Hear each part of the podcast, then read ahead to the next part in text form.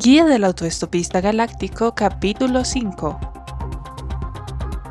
Prostetnik Mogongelt no era agradable a la vista, ni siquiera para otros bogones. Su nariz respingada se alzaba muy por encima de su pequeña frente de cochinillo. Su elástica piel de color verde oscuro era lo bastante gruesa como para permitirle jugar a la política de administración pública de los bogones y hacerlo bien era lo suficientemente impermeable como para que pudiera sobrevivir indefinidamente en el mar hasta una profundidad de 300 metros sin que ello le produjera efectos nocivos. No es que fuese alguna vez a nadar, por supuesto. Sus múltiples ocupaciones no se lo permitían. Era así porque hacía billones de años cuando los bogones salieron de los primitivos mares estancados de bogósfera y se tumbaron jadeantes y sin aliento en las costas vírgenes del planeta, cuando los primeros rayos del brillante y joven Bogosol los iluminaron aquella mañana, fue como si las fuerzas de la evolución los hubieran abandonado allí mismo, volviéndoles la espalda, disgustadas y olvidándolos como un error repugnante y lamentable. No volvieron a evolucionar. No debieron haber sobrevivido. El hecho de que sobrevivieran es una especie de tributo a la obstinación, a la fuerte voluntad, a la deformación cerebral de tales criaturas, evolución, se dijeron a sí mismos, ¿quién la necesita? Y lo que la naturaleza se negó a hacer por ellos, lo hicieron por sí mismos hasta el momento en que pudieron rectificar las groseras inconveniencias anatómicas por medio de la cirugía. Entre tanto, las fuerzas naturales del planeta Bogósfera habían hecho horas extraordinarias para remediar su equivocación anterior produjeron escurridizos cangrejos, centellantes como gemas que los bogones comían aplastándoles los caparazones con mazos de hierro. Altos árboles anhelosos, de esbeltez y colores increíbles que los bogones talaban y encendían para asar la carne de los cangrejos. Elegantes criaturas semejantes a las gacelas, de pieles sedosas y ojos virginales, que los bogones capturaban para sentarse sobre ellas, no servían como medio de transporte porque su columna vertebral se rompía al instante, pero los bogones se sentaban sobre ellas de todos modos. Así pasó el planeta Bogósfera los tristes milenios hasta que los bogones descubrieron de repente los principios de los viajes interestelares. Al cabo de unos breves años bogones, todos los habitantes del planeta habían emigrado al grupo de Megabrantis, el eje político de la galaxia y ahora formaban el espinazo enormemente poderoso de la administración pública de la galaxia. Trataron de adquirir conocimientos, intentaron alcanzar estilo y elegancia social, pero en muchos aspectos los bogones modernos se diferenciaban poco de sus ancestros primitivos. Todos los años importaban 27.000 escurridizos cangrejos centellantes como gemas y pasaban una noche feliz emborrachándose y aplastándolos hasta hacerlos pedacitos con mazos de hierro. Prostetnik Bogongels era un bogón de lo más típico en el sentido de que era absolutamente vil. Además, no le gustaban los autoestopistas en alguna parte de la pequeña cabina a oscuras, situada en lo más hondo de los intestinos de la nave insignia de Prostetnik Vogongels, una cerilla minúscula destelló nerviosamente. El dueño de la cerilla no era un bogón, pero conocía todo lo relativo a los bogones y tenía razones para estar nervioso. Se llamaba Ford Prefect. Nota. El nombre original de Fort Prefect solo puede pronunciarse en un oscuro dialecto betelgusiano, ya prácticamente extinto desde el gran desastre del Hrun desintegrador de la galaxia C del año 03758 que arrasó todas las antiguas comunidades praxibetelianas de Betelgeuse 7. El padre de Ford fue el único hombre del planeta que sobrevivió al gran desastre del Hrun desintegrador debido a una coincidencia extraordinaria que él nunca pudo explicar de manera satisfactoria. Todo el episodio está envuelto en un profundo misterio. En realidad, nadie supo nunca que era un Hronk, ni por qué había elegido estrellarse contra Betelgeuse 7 en particular. El padre de Ford, que desechaba con un gesto magnánimo las nubes de sospechas que inevitablemente le rodeaban, se fue a vivir a Betelgeuse 5, donde fue padre y tío de Ford. En memoria de su raza ya extinta, lo bautizó en la antigua lengua praxibeteliana. Como Ford jamás aprendió a pronunciar su nombre original, su padre terminó muriendo de vergüenza, que en algunas partes de la galaxia es una enfermedad incurable. sus compañeros de escuela le pusieron el nombre de 9, que traducido, en, que traducido de la lengua de Betelgeuse 5 significa muchacho que no sabe explicar de manera satisfactoria lo que es un Frank, ni tampoco por qué decidió chocar contra Betelgeuse 7. Fin de la nota. Echó una ojeada a la cabina pero no pudo ver mucho. Aparecieron sombras extrañas y monstruosas que saltaban al débil resplandor de la llama, pero todo estaba tranquilo. Dio las gracias en silencio a los Dentrasis. Los Dentrasis son una tribu indisciplinable de gourmands, un grupo revoltoso pero simpático que los bogones habían contratado recientemente como cocineros y camareros en sus largas flotas de carga con la estricta condición de que se ocuparan de sus propios asuntos. Eso les convenía a los Dentrasis porque les encantaba el dinero bogón, que es la moneda más fuerte del espacio. Pero odiaban a los bogones. Solo les gustaba ver una clase de bogones, los bogones incomodados. Por esa pequeña información era por lo que Fort Prefect no se había convertido en un soplo de hidrógeno, ozono y monóxido de carbono. Oyó un leve gruñido.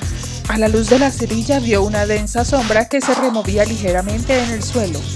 Rápidamente apagó la cerilla, buscó algo en el bolsillo, lo encontró y lo sacó. Lo abrió y lo sacudió. Se agachó en el suelo. La sombra volvió a moverse. He comprado cacahuates, anunció Fort Prefect. Arthur Dent se movió y volvió a gruñir, murmurando en forma incoherente. Toma unos cuantos. Le apremió Ford agitando de nuevo el paquete. Si nunca has pasado antes por un rayo de traslación de la materia, probablemente habrás perdido sal y proteínas. La cerveza que bebiste habrá almohadillado un poco tu organismo. Masculló Arthur Dent.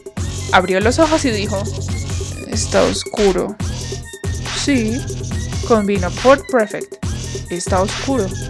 No hay luz. Dijo Arthur Dent. Está oscuro no hay luz. Una de las cosas que a Ford Prefect le había costado más trabajo entender de los humanos era su costumbre de repetir y manifestar continuamente lo que era a todas luces muy evidente, como hace buen día, es usted muy alto, o válgame Dios, parece que te has caído en un pozo de 10 metros de profundidad, ¿estás bien? Al principio, Ford elaboró una teoría para explicarse esa conducta extraña, si los seres humanos no dejan de hacer ejercicio con los labios, pensó, es probable que la boca se les quede agarrotada. Tras unos meses de meditación y observación, rechazó aquella teoría en favor de una nueva. Si no continúan haciendo ejercicio con los labios, pensó, su cerebro empieza a funcionar. Al cabo de un tiempo la abandonó, considerando que era embarazosamente cínica y decidió que después de todo le gustaban mucho los seres humanos pero siempre le preocupó extremadamente la tremenda cantidad de cosas que desconocían. Sí, convino Arthur dándole unos cacahuates y preguntándole, ¿cómo te encuentras? Como una academia militar. Contestó Arthur, tengo partes que siguen desmayándose. Ford lo miró desconcertado en la oscuridad. Si te preguntara, ¿dónde demonios estamos? inquirió Arthur con voz débil. Lo lamentaría. Estamos sanos y salvos, respondió Ford levantándose. Pues muy bien, dijo Arthur. Nos hallamos en un pequeño departamento de la cocina de una de las naves espaciales de la flota constructora Bogona, le informó Ford. Ah, comentó Arthur. Evidentemente se trata de una aceptación un tanto extraña de la expresión sanos y salvos que yo desconocía. Ford encendió otra cerilla con la idea de encontrar un interruptor de la luz. De nuevo vislumbró sombras monstruosas que saltaban. Arthur se puso de pie con dificultad y se abrazó aprensivamente. Formas repugnantes y extrañas parecían apiñarse a su alrededor. El ambiente estaba cargado de olores húmedos que le entraban en los pulmones tímidamente, sin identificarse, y un zumbido sordo e irritante le impedía concentrarse. ¿Cómo hemos venido a parar aquí? Preguntó, estremeciéndose ligeramente. Hemos hecho autostop, le contestó Ford. ¿Cómo? preguntó Arthur. ¿Quieres decirme que hemos puesto el pulgar y un monstruo de ojos verdes de sabandija ha sacado la cabeza y ha dicho, hola chicos, suban, los puedo llevar hasta la desviación de Basingstoke. Pues bueno, dijo Ford. El pulgar es un aparato electrónico de señales su beta. La desviación es la de la estrella Barnard, a 6 años luz de distancia. Aparte de eso, es más o menos exacto. Y el monstruo de ojos verdes de sabandija... Es verde, sí. Muy bien, dijo Arthur. ¿Cuándo puedo irme a casa? No puedes, dijo Ford Prefect encontrando el interruptor de la luz. Lo encendió advirtiendo a Arthur. Tápate los ojos. Incluso Ford se sorprendió. ¡Santo cielo! exclamó Arthur. Así es el interior de un platillo volante. Prostetnik Bogon inclinó su desagradable cuerpo verde sobre el puente de mando. Siempre sentía una vaga irritación tras demoler planetas habitados. Deseaba que llegara alguien a decirle que había sido una equivocación, para que él pudiera gritarle y sentirse mejor. Se dejó caer tan pesadamente como pudo sobre su sillón de mando con la esperanza de que se rompiera y así tener algo por lo cual enfadarse de verdad. Pero solo se dio una especie de crujido quejoso. ¡Márchate! Gritó al joven guardia bobón que acababa de entrar en el puente. El guardia desapareció al instante, sintiéndose bastante aliviado. Se alegró de no ser él quien le entregara el informe que acababan de recibir. El informe era una comunicación oficial que hablaba de una maravillosa y nueva nave espacial que en aquellos momentos se presentaba en una base de investigación gubernamental en Damogrand y que en lo sucesivo haría innecesarias todas las rutas hiperespaciales directas. Se abrió otra puerta, pero esta vez el capitán Bogón no giró porque era la puerta de las cocinas donde los dentrasis le preparaban las viandas una comida sería recibida con el mayor beneplácito. Una enorme criatura peluda atravesó de un salto al umbral con una bandeja de almuerzo. Sonreía como un maníaco. Prostetnik Pogonyels quedó encantado. Sabía que cuando un Dentrasi parecía tan contento, algo pasaba en alguna parte de la nave que a él le haría enfadarse mucho. Ford y Arthur miraron a su alrededor. Bueno, ¿qué te parece? Inquirió Ford. Mm, ¿No es un poco sórdido? Ford frunció el ceño ante los mugrientos colchones, las tazas sucias y las indefinibles prendas interiores, extrañas y malolientes que estaban desparramadas por la angosta cabina. Bueno, es una nave de trabajo, ¿comprendes? explicó Ford. Aquí es donde duermen los dentrasis. Creí que habías dicho que se llamaban bobones o algo así. Sí, dijo Ford. Los bogones manejan la nave y los dentrasis son los cocineros. Ellos fueron quienes nos dejaron subir a bordo. Estoy algo confundido, dijo Arthur. Mira, echa una ojeada a esto, le dijo Ford. Se sentó en un colchón y empezó a revolver en su bolso. Arthur tanteó nerviosamente el colchón antes de sentarse. En realidad tenía muy pocos motivos para estar nervioso porque todos los colchones que se crían en los pantanos de Z se matan y se secan perfectamente antes de entrar en servicio. Muy pocos han vuelto a la vida. Ford tendió el libro a Arthur. ¿Qué es esto? preguntó Arthur. La guía del autoestopista galáctico. Es una especie de libro electrónico. Te dice todo lo que necesitas saber sobre cualquier cosa en su cometido. Arthur le dio nerviosas vueltas en las manos. Me gusta la portada, comentó. No se asuste, es la primera cosa o inteligible que me han dicho en todo el día. Voy a enseñarte cómo funciona, le dijo Ford. Se lo quitó de las manos a Arthur, que lo sostenía como si fuera una alondra muerta de dos semanas atrás, y lo sacó de la funda. Mira, se aprieta este botón, la pantalla se ilumina y te da el índice. Se encendió una pantalla de 7 centímetros y medio por 10 y empezaron a revolotear letras por la superficie. ¿Qué quieres saber cosas de los bogones? Pues programas el nombre de este modo. Pulsó con los dedos unas teclas más. Y ahí lo tenemos. En la pantalla destellaron en letras verdes las palabras flotas constructoras bogonas. Ford apretó un ancho botón rojo en la parte inferior de la pantalla y las palabras empezaron a serpentear por su superficie. Al mismo tiempo, el libro comenzó a recitar el artículo con voz tranquila y medida. Esto es lo que dijo el libro. Flotas constructoras bogonas. Flotas constructoras Esto es lo que tiene que hacer Esto si es quiere lo que, que le lleve que un hacer bogón. si quiere que le lleve Olvidarlo. un bogón. Son una de las razas más Son desagradables de, de, la galaxia.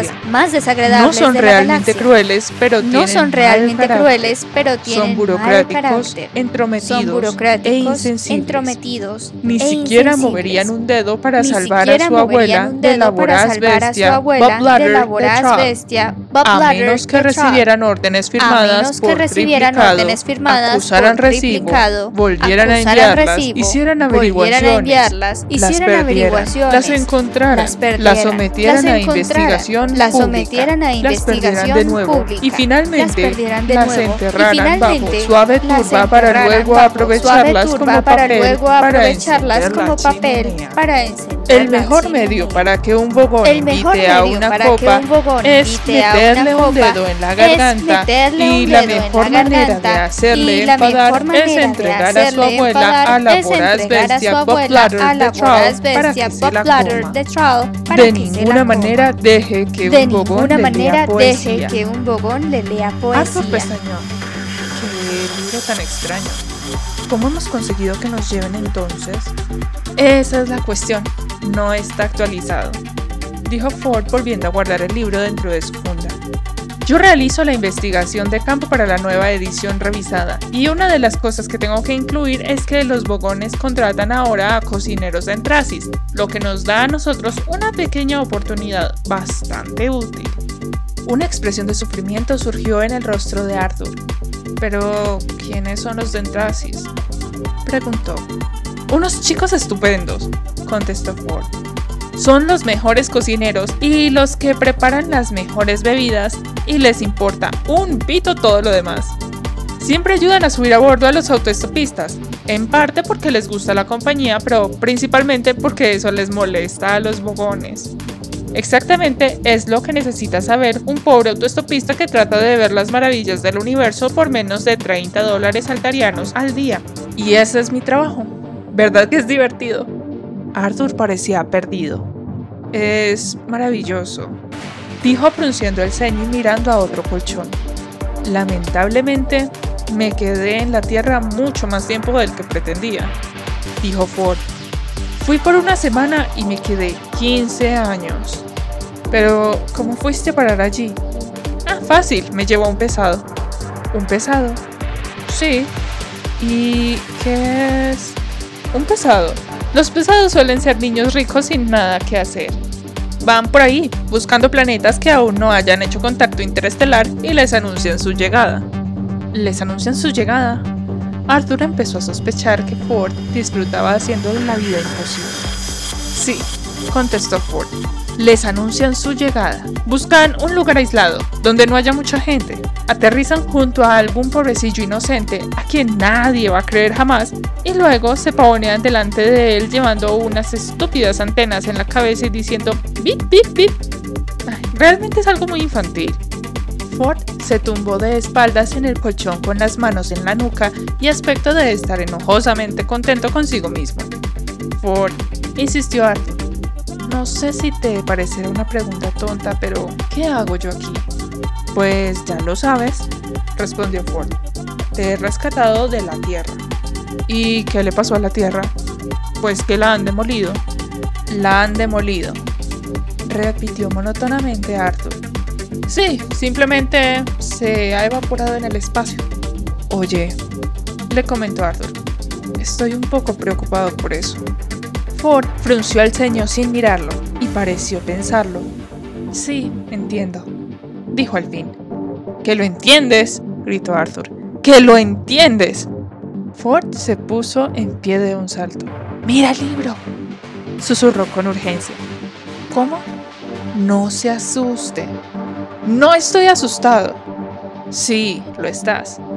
Muy bien, estoy asustado. ¿Qué otra cosa puedo hacer? Nada más que venir conmigo y pasarlo bien. La galaxia es un sitio divertido. Necesitarás ponerte este pez en la oreja. ¿Cómo dices? Preguntó Arthur en un tono que consideró bastante cortés. Ford sostenía una pequeña jarra de cristal en cuyo interior se veía moverse a un pececito amarillo.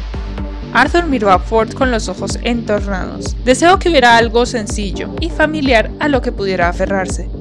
Podría sentirse a salvo si, junto a la ropa interior de los Dentrasis, los montones de colchones de Squancherlos y el habitante de Betelgeuse que sostenía un pececillo amarillo, proponiéndole que se lo pusiera en el oído, hubiese podido ver un simple paquetito de copos de avena. Pero era imposible y no se sentía a salvo. Un ruido súbito y violento cayó sobre ellos de alguna parte que Arthur no pudo localizar. Quedó sin aliento, horrorizado ante lo que parecía un hombre que tratara de hacer gárgaras mientras repelía a una manada de lobos. ¡Shh! exclamó Ford. Escucha, puede ser importante. ¿Importante? Es el capitán Bogón, que anuncia algo en el Tano. ¿Quieres decir que así es como hablan los bogones? Escucha. Pero yo no sé bogón. No es necesario, solo ponte el pez en el oído. Con la rapidez del rayo, Ford llevó la mano a la oreja de Arthur, que tuvo la repugnante y súbita sensación de que el pez se deslizaba por las profundidades de su sistema auditivo. Durante un segundo jadeó horrorizado, escarbándose el oído, pero luego quedó con los ojos en blanco, maravillado. Experimentaba el equivalente acústico de mirar el perfil de dos rostros pintados de negro y ver de repente el dibujo de una palmatoria blanca o de mirar un montón de puntos coloreados en un trozo de papel que de pronto se resolvieran en el número 6 y sospechar que el oculista le va a cobrar a uno mucho dinero por unas gafas nuevas. Sabía que seguía escuchando las gárgaras ululantes, solo que ahora parecían en cierto modo un inglés bastante correcto. Esto es lo que oyó.